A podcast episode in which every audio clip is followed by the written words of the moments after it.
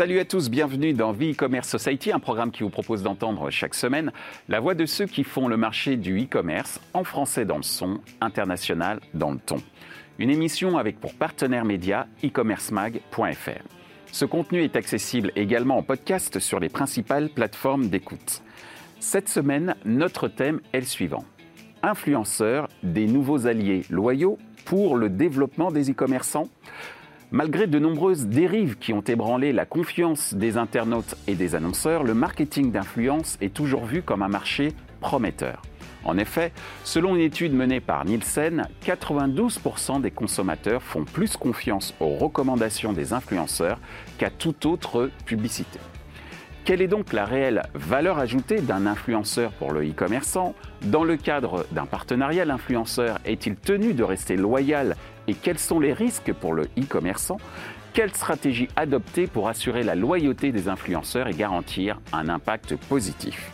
Pour en discuter, Wassila Moussaoui de Pylone, Amandine Forneau de Revolver, Nenad Setkovic, consultant indépendant, Quentin Bordage de Call Square.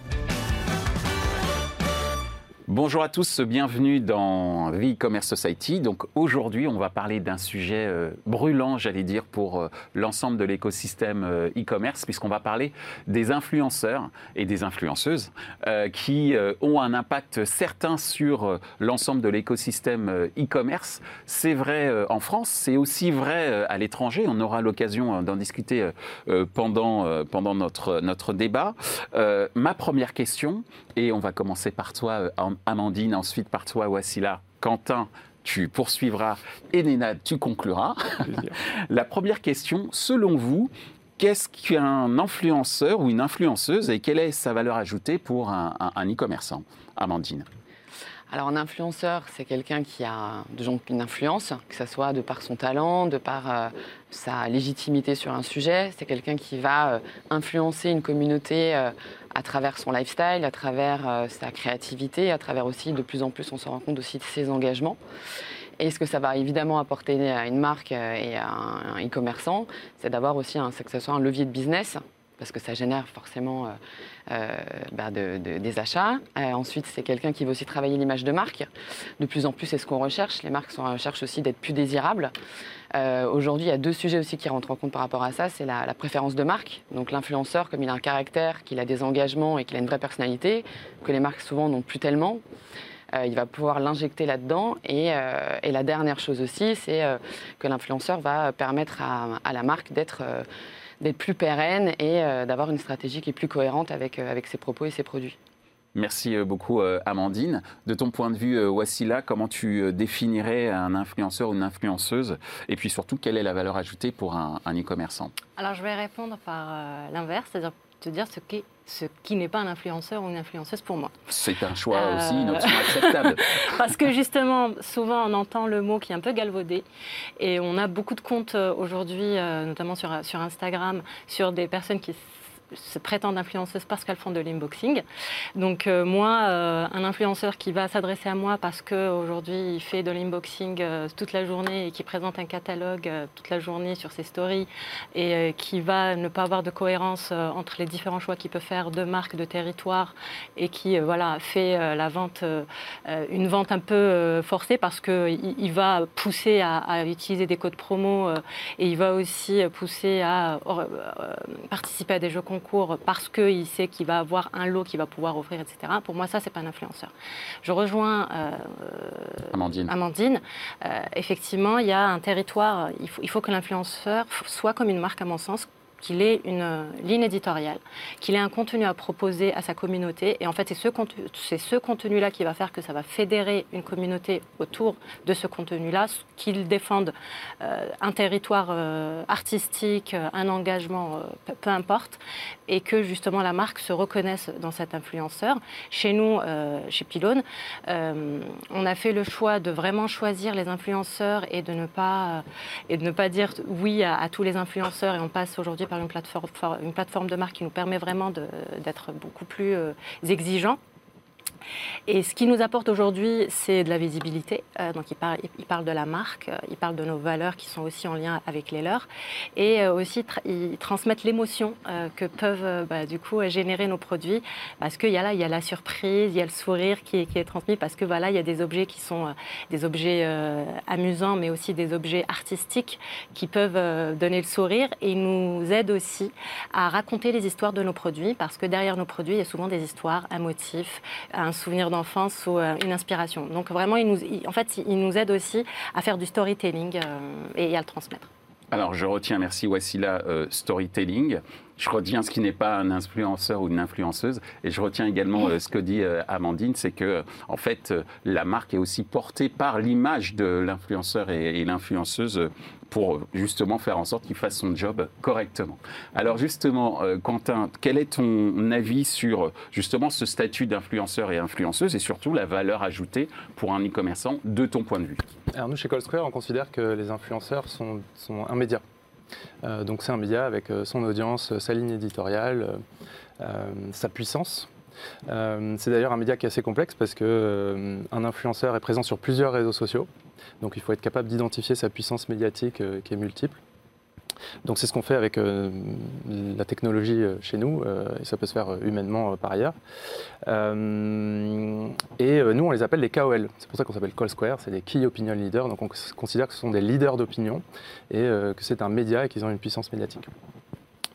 Euh, donc nous, on parle de call, marketing, et effectivement, tu disais que le terme d'influenceur est assez galvaudé et, assez critiqué. Euh, il y a beaucoup d'opportunistes euh, sur ce marché. on peut acheter des followers très, très facilement. en revanche, générer de l'engagement et, avoir un impact pour les marques avec lesquelles ces, ces, KOL vont avoir un partenariat, c'est plus compliqué. cet impact, c'est quoi? Nous, on considère qu'il y en a trois. On pense souvent, et notamment dans le e-commerce, à l'impact d'acquisition pour acquérir des clients et faire des ventes. Euh, mais on oublie que euh, le call marketing, les influenceurs, à la base, c'est aussi pour faire de la notoriété. Donc c'est pour euh, faire connaître la marque, c'est le bouche à oreille. Et dans le bouche à oreille, il y a aussi de la réassurance pour travailler sur la transformation. donc quand on hésite entre deux produits, entre deux marques, on va faire confiance à quelqu'un. Alors avant, c'était notre grand-mère, notre mère ou nos amis. Aujourd'hui, c'est toujours le cas, mais il y a aussi des KOL qui ont fait confiance et qu'on suit régulièrement, qui sont insérés dans notre quotidien, ils sont dans notre poche, dans notre téléphone, et on va leur faire confiance pour faire l'acte d'achat. Merci euh, Quentin euh, pour ces précisions et donc on retiendra euh, cet acronyme KOL, Key Opinion Leader. Alors justement, Nénad, c'est qui Opinion Leader? Quels sont, toi, ton, ton avis sur leurs valeurs, leurs valeurs ajoutées pour l'e-commerçant? Eh bien, il y en a, il y a, il y a qui opinion leader et qui opinion leader, ou influenceur et influenceur, en fait. Exactement pas les mêmes. ce que disait Amandine et, et pas les mêmes. Euh, je, se je les distingue aussi par un autre segment, et on en parlait rapidement avant cette émission, euh, c'est aussi par la taille de leurs audiences. Parce qu'aujourd'hui, il y a deux stratégies pour les influenceurs, c'est soit d'aller vers les grandes stars, euh, quand on fait appel à un Cristiano Ronaldo, on sait qu'on va toucher à une population qui est est très large. Maintenant, dans un univers technologique, on peut aussi avoir une stratégie alternative qui va être de couvrir un univers, quand on est par exemple constructeur de téléphone, euh, de couvrir ce, secteur avec un ensemble de micro-influenceurs qui vont, eux, avoir des audiences plus restreintes, euh, on va dire de 1000 à 5000, euh, à 5000 followers, voire 10 000, 10 000 followers, et qui vont vous aider à percer, à positionner, à, s'installer en termes de marque. Un des exemples types, par exemple, dans la téléphonie, c'est OnePlus. Euh, qui, est, le constructeur chinois qui est maintenant quand même pas mal connu, qui a démarré complètement par cette notion d'influenceur et de micro-influenceur, puisqu'en fait, ils allaient sur les différents réseaux sociaux, grappiller les types qui avaient un peu d'influence et qui avaient cette connotation technologique et leur proposaient d'utiliser leurs appareils dès le début. Donc euh, ça peut être ce système-là. C'est vrai que l'Asie est très focalisée sur la notion de performance et de transformation, alors qu'en Europe, moi, dans les clients, ce que je voyais surtout, c'était des gens qui essayaient notamment sur des petites marques, de positionner une valeur, de positionner euh, une image de marque parce que tout simplement, à un moment, on ne peut pas s'offrir une campagne d'affichage à l'ancienne, euh, des 4 par 3 euh, partout dans Paris, voire dans toute la France, voire en Europe, et que ça reste aujourd'hui un moyen accessible à beaucoup de marques pour se développer. Je pense à des marques pure player comme Cézanne, qui par exemple se sont développées avec, euh, avec ce genre de stratégie. Merci euh, Nénad. Alors justement, on parle de ces euh, leaders d'opinion clés. hein. Je vais la faire. Enfin, leader, Leader même déjà ce tout mot-là, euh, c'est un peu moyen, mais bon, on va dire meneur d'opinion clés. Chez Messet, ça fait un peu ringard, mais en tout cas, key opinion leader, c'est mieux. Euh, justement, ces fameux key opinion leaders, on va parler de leur loyauté euh, maintenant. et on va commencer euh, par toi, euh, Amandine, euh, via cette question dans le cadre justement d'un partenariat avec une influenceuse ou un influenceur, et tu en connais euh, beaucoup. Est-ce qu'ils sont tenus de rester euh, loyaux, loyaux Euh, Quels sont les risques pour euh, l'e-commerçant de collaborer donc dans ce cadre-là avec une influenceuse ou un influenceur en termes de loyauté? Oui, alors en fait, euh, déjà, nous, on parle beaucoup d'un rapport de confiance. Évidemment qu'aujourd'hui, un, un influenceur euh, n'est pas, pas tenu, il y a pas, il y a, quand, il- quand c'est juste euh, pas contractualisé ou pas euh, briefé et euh, paramétré, il est libre aussi de dire, euh, en tout cas d'exprimer euh, sa publication comme il l'entend. Maintenant, le fait d'avoir un bon rapport de confiance euh, avec l'influenceur et que le projet soit aussi emballant pour lui, valorisant, euh, parce qu'on a bien, on a proposé quelque chose qui allait le, le- le- le stimuler, ça, ça permet aussi déjà d'avoir un rapport euh, beaucoup plus loyal parce qu'on s'est intéressé à lui. C'est pas que, euh, c'est pas que briefer un influenceur. C'est un vrai échange entre euh, l'agence et l'influenceur ou la marque et l'influenceur. Il faut que ça soit commun euh, ce projet. Il faut que ça valorise la marque et l'influenceur. Donc euh, là, il y a une- déjà une forme de loyauté qui arrive parce qu'on est en confiance. Ensuite, c'est aussi le rapport humain qui est ultra, ultra important. C'est pour ça que nous, euh, chez Revolver, on s'est vraiment positionné dans l'humain. On travaille, on connaît tous nos influenceurs, on va déjeuner avec eux, on entretient vraiment une relation très forte, très puissante. Et après, évidemment, quand on est sur des grosses campagnes et qu'on a besoin d'un contrat euh, de non-concurrence, par exemple, sur des, quand on a des égéries euh, sur des marques de montres, euh, là, on va faire des contrats d'exclusivité. Donc, il faut paramétrer tout ça.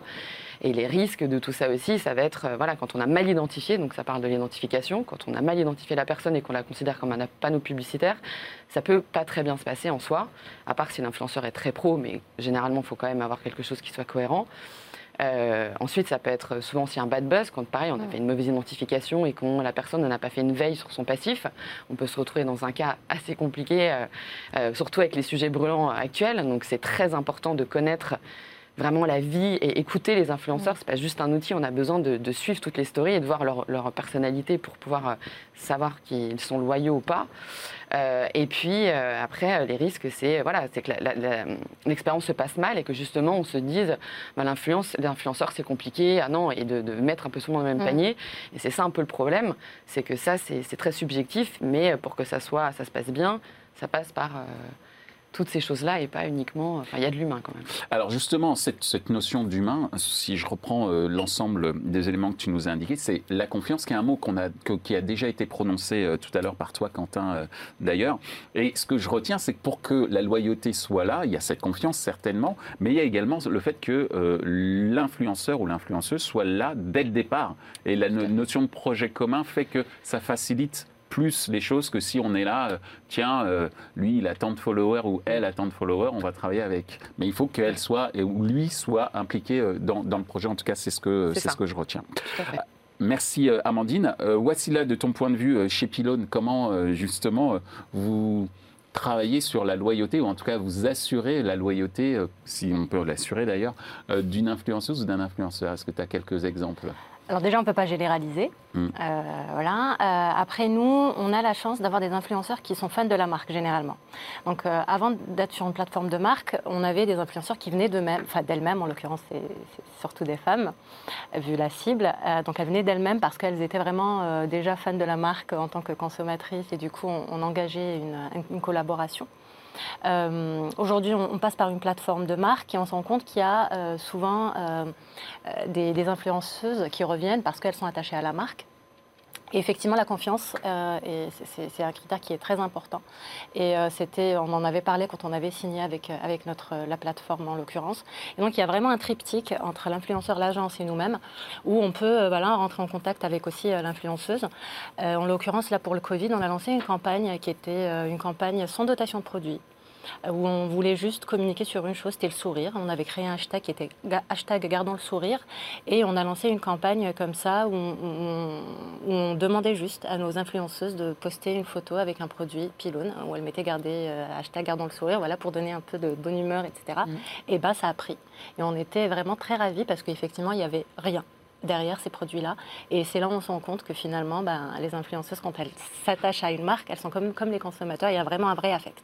Moi, ce que je retiens dans ce que tu viens d'évoquer, c'est que le premier vivier d'influenceuses ou d'influenceurs, ce sont les fans, en fait. Oui. Et c'est là où, euh, pour le moindre coût, donc pour- dans un premier temps, Mm. après on peut faire des choses plus élaborées, on est d'accord. Parce qu'après, euh, il y a des fans qui peuvent être assez incontrôlables, hein, euh, c'est bien connu, donc dans plein d'autres domaines. Mais en tous les cas, effectivement, ça peut être un moyen assez intéressant, avec bien sûr un contrôle un tant soit peu. euh, Et quand on a une fan, euh, enfin quand on a des fans influenceurs, on peut avoir des fans. à- moi, j'ai eu une fan à 2 millions de followers sur Instagram. C'était, juste magique. Enfin, en une nuit, j'ai gagné les- le nombre de followers que je fais en 6 mois. Mais voilà. Donc, euh, si on peut repérer, mais après, c'est assez subtil parce que on l'a repéré. Ensuite, on, a, on a tissé un lien. C'est un petit travail un peu ouais, microscopique, donc mais c'est c'est une- toujours cette notion de confiance aussi, même de si confiance et puis de personnalisation. Il faut savoir parfois saisir aussi la, la bonne opportunité. Merci euh, Wassila. Euh, Quentin, ton avis justement Bah, sur les fans, ça, a- sur la confiance dont nous parlait Amandine, le projet en commun notamment ton avis? Oui, pour compléter ça, il y a cette notion de confiance qui est très importante et il y a la notion d'authenticité. Donc, dans tout ce que tu évoques à l'instant, c'est euh, les partenariats qui fonctionnent, c'est les partenariats authentiques. Donc, euh, nous, on va utiliser chez CoSquare la technologie, euh, par exemple, pour identifier les, les- les influenceurs, les KOL qui parlent déjà de certaines marques ou qui parlent déjà de certains sujets, parce qu'il il y a une vraie affinité et on va pouvoir aller travailler avec eux et, et vérifier que le partenariat sera authentique. La loyauté, c'est très particulier parce que je disais tout à l'heure qu'il y a des KOL qui sont opportunistes, mais il y a aussi des, des marques qui sont opportunistes. Euh, on pense qu'en envoyant un produit euh, à un KOL, on, on va créer une relation sur la durée et, euh, et on va attendre que euh, ce, ce KOL ne travaille pas avec d'autres marques. Je Sauf- rappelle juste que KOL, pour ceux qui nous rejoindraient, c'est Key Opinion Leader. Donc c'est les influenceurs, Voilà. mais les influenceurs qui font bien leur, leur boulot. Mais c'est bien marketé. hein. Je- Ouais, c'est vrai, merci. Euh, et, euh, et donc, euh, donc on va s'attendre- on- il faut travailler sur la, sur la durée généralement, donc c'est ce que tu évoquais, Amandine. Euh, il faut créer un lien, Euh, et ce lien il passe par l'authenticité. Et c'est comme ça qu'on va créer la confiance et entretenir la confiance qu'ont déjà euh, créé ces KOL avec leurs audiences. Euh, ce qui veut dire qu'il faut. euh, euh, c'est pas du tout dans, dans l'intérêt des KOL de, de- de ne pas être loyal et de, de tromper euh, leurs fans. Parce que s'ils parlent euh, de, de pylône un jour et puis euh, d'une autre marque euh, concurrente le lendemain, les, les fans ne vont pas très bien comprendre. En tout cas, il faudra très bien l'expliquer. Ouais. Euh, donc, c'est pas forcément dans leur intérêt. Euh, donc, c'est dans l'intérêt de tout le monde finalement euh, de développer cette loyauté. Après, cette loyauté, euh, il faut à minima qu'il y ait un sens et que ce soit authentique. Et puis, elle peut avoir un coût. Donc, il, faut, signer des contrats. Généralement, il faut aussi payer ces influenceurs parce qu'ils ont d'autres sollicitations. Et nous, on connaît bien ce métier-là parce qu'on vient du celebrity marketing à la base. Et effectivement, quand on travaille avec des égéries, on, on paye cette exclusivité et on travaille sur la durée avec ces influenceurs.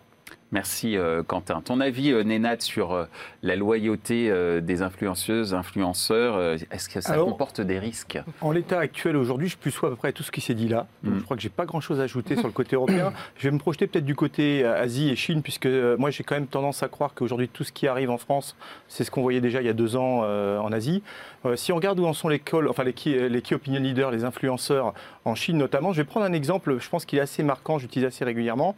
C'est l'exemple de la marque Longchamp qui s'est associé avec un influenceur en Chine qui s'appelle Mr Bag. Alors Mr Bag, c'est pour dire, c'est un influenceur. Le gars, il a, il a 7 ou 8 millions de followers sur Weibo. Euh, il, est, il a à peu près 12 millions, je crois, de, de- de personnes qui le suivent sur les 10 pays en Chine. Ça fait rêver. Et, euh, et alors, comment il est séduit? Bah, Il a été séduit par la marque, donc du coup, il a commencé à faire un partenariat. Sauf que les influenceurs en Chine, ils emmènent les marques beaucoup plus loin. Ils leur disent attendez, je vais vous expliquer comment customiser votre produit et comment on va sortir un produit qui correspond à mon audience et à mon univers. Et on a vu Longchamp sur cet exercice depuis maintenant trois ans sortir à l'année euh, à l'année chinoise un nouveau modèle de sac spécifique à Mr Bags. Donc vous avez le modèle Longchamp avec la patte de chien il y a deux ans, le modèle, de, le modèle Longchamp avec le fermoir nez de cochon il y a 2019, et cette année avec des morceaux de fromage jaune. Quand on est un peu habitué de la marque Longchamp parisien et qu'on rentre dans un magasin, on peut, quand on voit les modèles en photo chinois, on se dit qu'on est quand même un petit peu loin de l'univers. Maintenant, l'exemple, il est très clair. On va, le- on va citer un cas de figure puisqu'il est public. En 2018, quand ils ont fait le premier partenariat, ils ont lancé cette capsule collection qui s'est vendue en deux heures en magasin et online. Euh, à peu près 800 000 dollars de chiffre d'affaires en deux heures, sold out. Euh, absolument rien à faire. Ça a, juste été un push de Mr. Bags et ça a déclenché des ventes en ligne et sur. Donc il y a une puissance colossale. Il est clair que quand vous arrivez dans ce stade de relation, je ne connais pas la relation qu'a qu'a Longchamp avec ce, ce gars-là, mais c'est vrai que là vous êtes exposé forcément parce que si demain matin euh, bah, il veut faire quelque chose et que vous n'avez pas envie d'y aller, Ouais, parce qu'il fallait oser quand même euh, le Voilà. morceau de fromage sur. euh, Ah bah, avec, je vous invite à euh, aller sur- voir sur internet, à chercher, vous allez voir Mr Bags Longchamp, c'est c'est un sac avec des morceaux de fromage euh, euh, sur des sacs Longchamp. Donc euh, donc euh, c'est euh, c'est une capacité que s'offre la marque d'aller toucher une audience. Ce gars-là, il est en effet référent, il aime la marque, je pense que c'est aussi pour ça qu'il est entre en relation, ça doit coûter aussi quand même très très cher, je pense en termes de, en termes de relation aussi, mais c'est vrai que là il y a un vrai risque. Et, et demain matin, toute marque qui va aller euh, qui va aller sur ces niveaux-là, va s'exposer. Or, quand on regarde la beauté, quand on regarde la mode, en Chine, il devient très commun d'avoir un influenceur qui dit Ah, mais attendez, moi, ce modèle-là, il me plaît bien, mais pas comme ça. On va changer ça, on va changer ça, et puis, euh, et puis faites, faites s'il vous plaît selon ma commande. Et puis je vais m'occuper de vendre tout ça. Et aujourd'hui, quand on regarde les, sociétés chinoises, ils sont plus dans cette logique-là, en se disant euh, comment j'utilise un influenceur. À chaque fois qu'on en discute sur l'Europe, ils me disaient ouais, mais vous en, Europe, euh, c'est encore très gentil, vous êtes encore très dans l'image, dans le, dans le feeling et dans le selfie. Nous, ce qu'on veut, c'est de la vente. Donc, euh, donc si la nana nous dit bah, il faut une collection spéciale de produits de beauté, bah, on va faire une collection spéciale produits de beauté. Malheureusement, à ce moment-là, à quel moment on va dire la marque de l'influenceur dépasse la marque elle-même? Ça, c'est un vrai débat. Ça veut Ouais. dire aussi que la marque doit accepter de lâcher un peu euh, le Exactement. contrôle Et du territoire. et, et du territoire. Ouais, mais on voit que dans un côté, d'un côté, on a une sorte de pragmatisme au service de l'acquisition, c'est l'Asie, et que de l'autre, l'objectif, c'est d'assurer euh, l'image de marque Mm. qui est peut-être très historique, Mm. mais qui rate peut-être des opportunités en termes d'acquisition, Mais qui est en ne indispensable faisant aussi. pas suffisamment, mais qui est indispensable, hein, mais qui ne peut-être euh, ne lâche, ne lâche pas du lest Mm. euh, suffisamment euh, niveau, fortement par rapport aux, aux influenceurs. Et justement, euh, est-ce que ce ne serait pas une nouvelle stratégie? Ce sera ma troisième question. C'est quelle stratégie peut être adoptée pour assurer euh, la loyauté euh, des influenceurs, influenceuses sur la base de ce que vient de dire justement euh, Nénat de ton point de vue, euh, Bah, Amandine? On a parlé tout à l'heure de la Mm. confiance, c'est vrai, et des projets Ouais, ouais. communs. Mais qu'est-ce qu'on pourrait y ajouter? Bah là, tout à l'heure, vous parliez, euh, tu parlais des, des- des fans de marques. Il y a aussi des, des- des gens qui ne sont pas fans et à conquérir euh, parce qu'ils ne sentent plus, euh, ils ne se sentent plus justement proches d'une marque à un moment donné, peut-être par l'image, peut-être par les produits et qu'il y a énormément de concurrence. Donc, euh, ils l'ont un peu délaissé, mais on peut les reconquérir ces gens-là. Et nous, c'est ce qu'on fait sur beaucoup de nos clients. On fait beaucoup de collabs, euh, notamment là, on en a lancé avec, euh, avec Bourgeois, où euh, là, l'idée, voilà, c'est de venir aussi de moderniser la femme parisienne qui était voilà, assez girly et Tour Eiffel et macarons. Et là, maintenant, on essaye voilà, de la rendre beaucoup plus bah, femme 2020. Et on fait des collabs avec des, influenceuses, justement, où là, on a lancé une gamme de cosmétiques. Donc, elle a sa, propre rouge à lèvres et vernis à ongles. Donc, on, ça, là, on a vraiment travaillé ensemble, c'est-à-dire que le rose, c'est sa couleur préférée, euh, et l'univers bourgeois est quand même assez rose. Et puis l'historique, elle a, en fait, elle a, elle, a, elle a acheté du bourgeois toute son adolescence. Donc on a une histoire qui est très belle et qui est naturelle et qui est spontanée. Et on a travaillé cette, cette, cette collab tout au long de l'année où euh, on a voulu distiller l'histoire pour ne pas arriver aussi vis-à-vis de la consommatrice en voilà, je t'impose une collaboration, débrouille-toi et aime-la ou, aime- ou ne l'aime pas.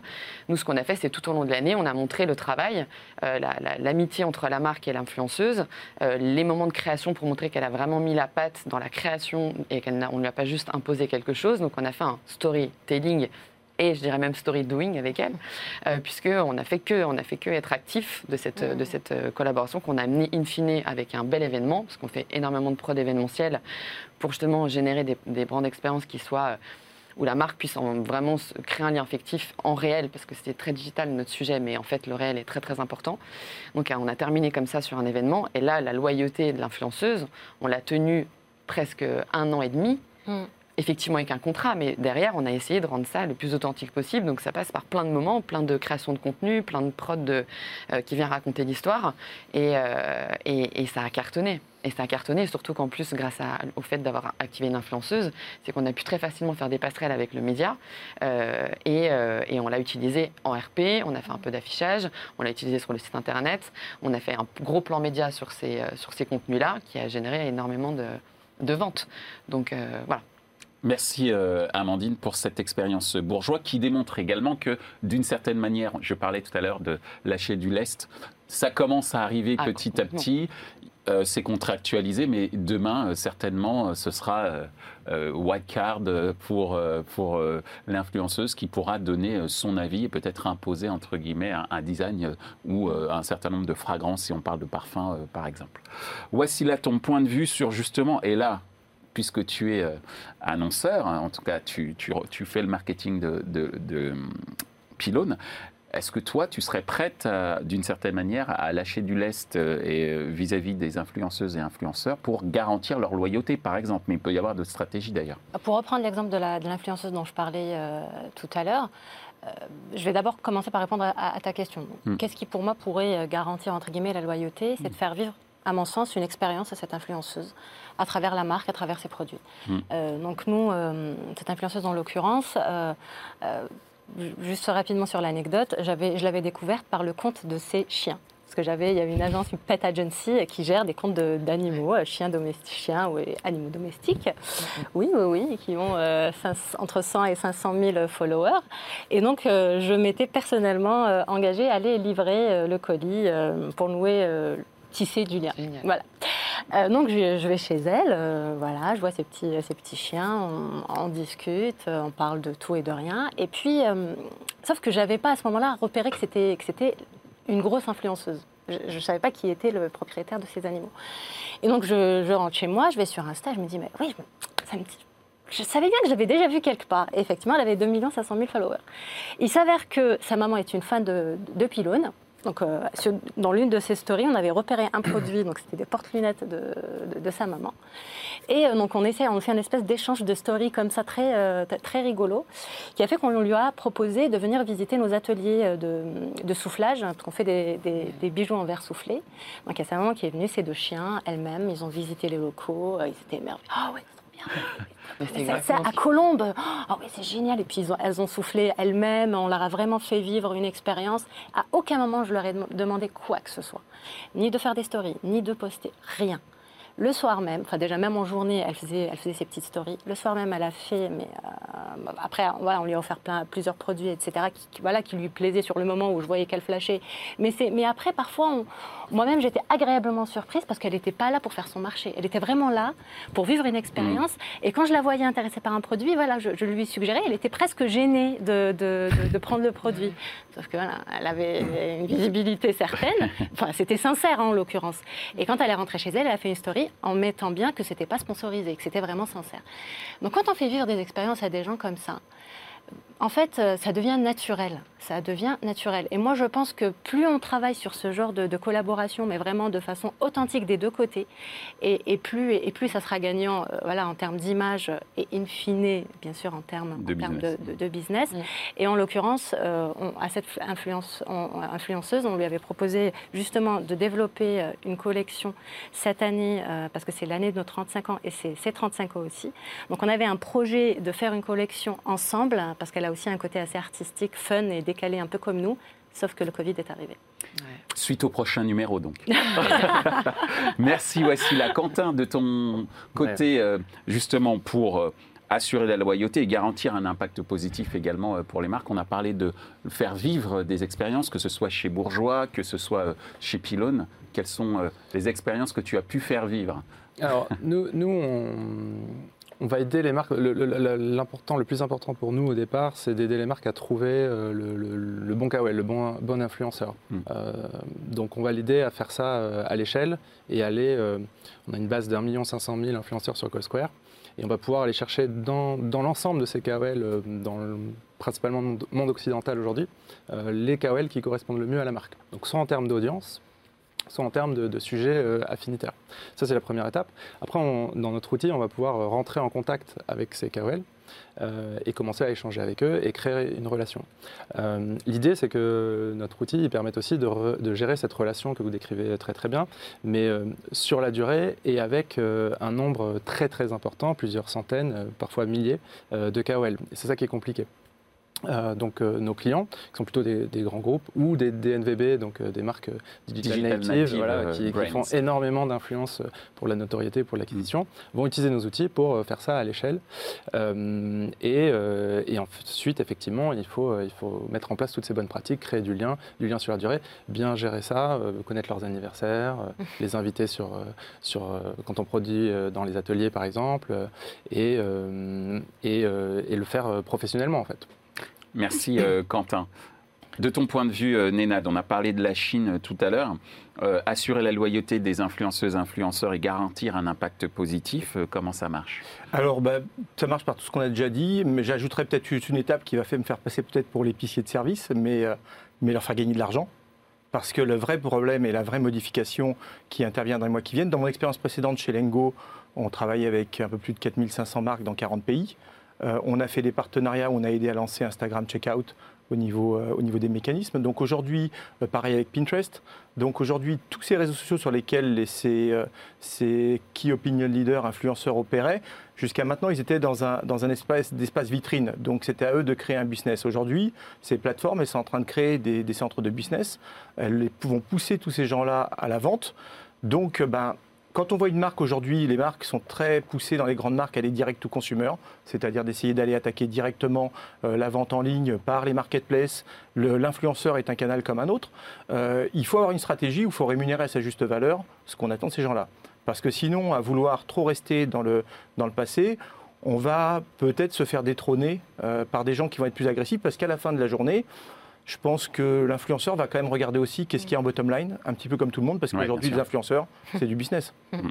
Merci Nénad, tu as dit qu'il fallait pas rester dans le passé. Ben justement, notre dernière question, c'est de parler d'avenir.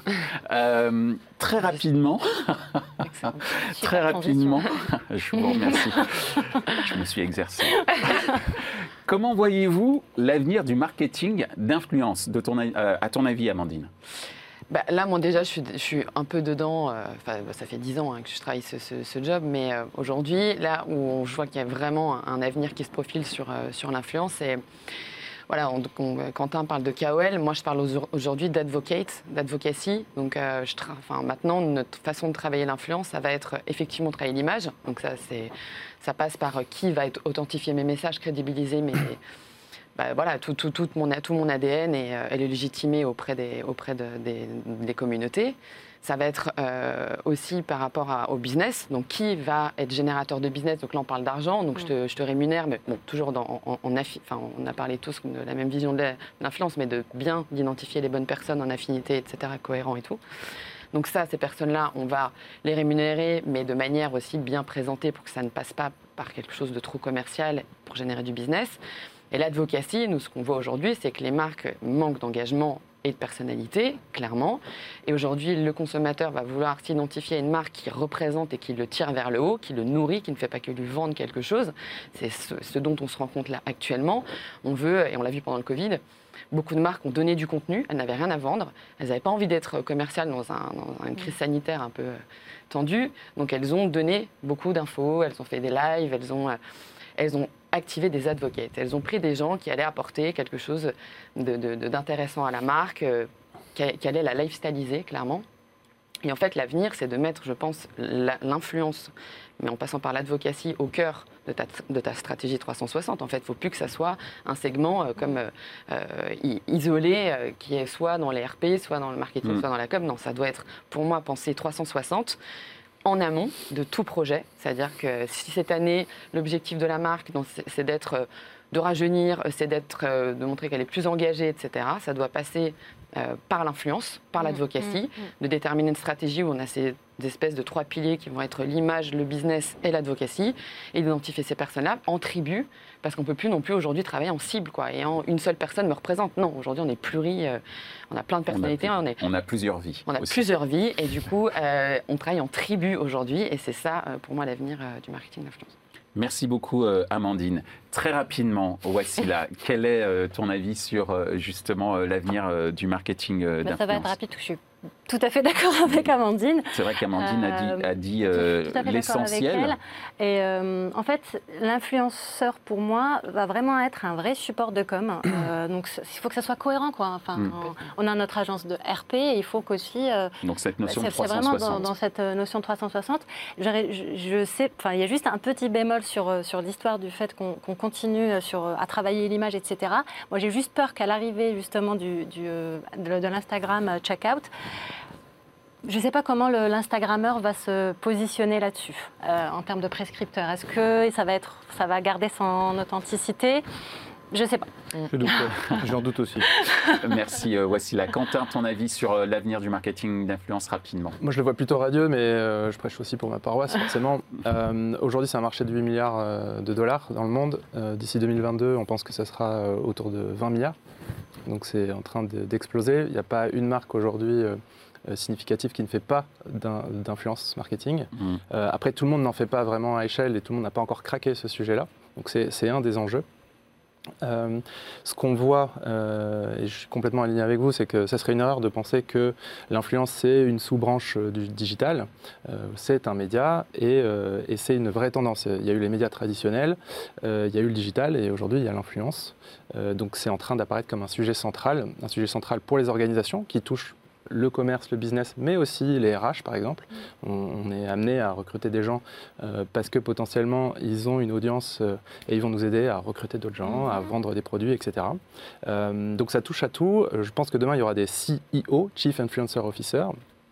Euh, c'est des vrais changements d'organisation euh, qui sont en train de s'opérer et, euh, et on a de la chance de pouvoir le vivre euh, aujourd'hui. Merci euh, Quentin. Nénat, c'est pour toi le mot de la fin. Eh bien, écoute, un fort boom, hein, je pense, dans le secteur. Euh, on est tous d'accord pour dire qu'il y a un énorme potentiel. Euh, je pense qu'en effet, il y a un potentiel vers le haut de gamme et vers, la qualité. Il y a aussi un potentiel qu'il ne faut pas négliger qui va être sur la petite fourmi, entre guillemets. Euh, si nos auditeurs n'ont pas vu l'émission précédente sur les réseaux sociaux, je les invite à, à la voir, mais on en avait parlé un petit peu. Quand on voit aujourd'hui la tendance au premier trimestre en Chine, il y avait à peu près 4 millions de live streams vidéo d'influenceurs pour vendre des produits sur Alibaba, Mm. sur Tmall.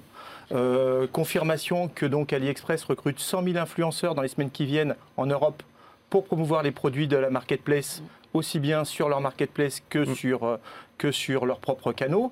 Donc euh, on va assister un petit peu à la notion de producteur, chaîne de télé. La chaîne de télé, c'est la marketplace qui va amener de l'audience, qui va aider l'influenceur à faire croître sa communauté également. Donc c'est un, c'est un univers qui va se complexifier. Où on En va avoir- B2C comme en B2B Ah ouais, ça va être un Je parle- B2B2. je parle- moi aussi. Voilà, ça va être un Ouais. B2B2C, je pense. hein. Il y a quelque part. euh, Il y a une différence voilà. entre le B2B et le B2C. Et, et- et tout ça, ça va faire que bah, ça boom, ça va faire apparaître probablement une nouvelle frange, je veux dire, d'influenceurs très différente, très orientée euh, métrique et vente. Et quand on parlait d'Instagram, euh, je pense qu'il va y avoir une génération d'influenceurs Instagram checkout qui seront radicalement différents en mentalité et en approche de ce qu'on a connu. Donc euh, c'est bien, beaucoup de choses, beaucoup de nouveautés, euh, plein de sujets. On pourra en reparler dans quelques mois. Mais avec grand plaisir, je vous remercie euh, Amandine, Wassila, Quentin, Nénat d'avoir participé à, à cette émission sur les influenceuses et les influenceurs. C'est un sujet effectivement dont on parlera puisque si à l'horizon 2022 il c'est 20 milliards et qu'en plus on, en- on intègre l'influence dans le- la communication 360, il y a de grandes chances qu'on en reparle. Je vous remercie beaucoup et je vous dis à bientôt. Merci. Ainsi s'achève ce débat sur les influenceurs, nouveaux alliés pour le développement des des e-commerçants.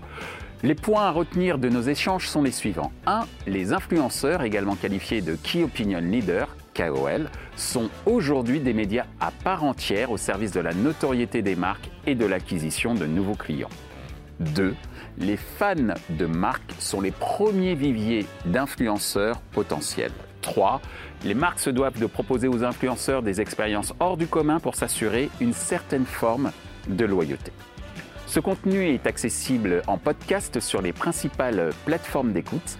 Merci à notre partenaire média e-commercemag.fr. Merci également à l'ensemble des équipes d'Altis Media pour la réalisation de ce programme, traduction et sous-titrage par Uptown.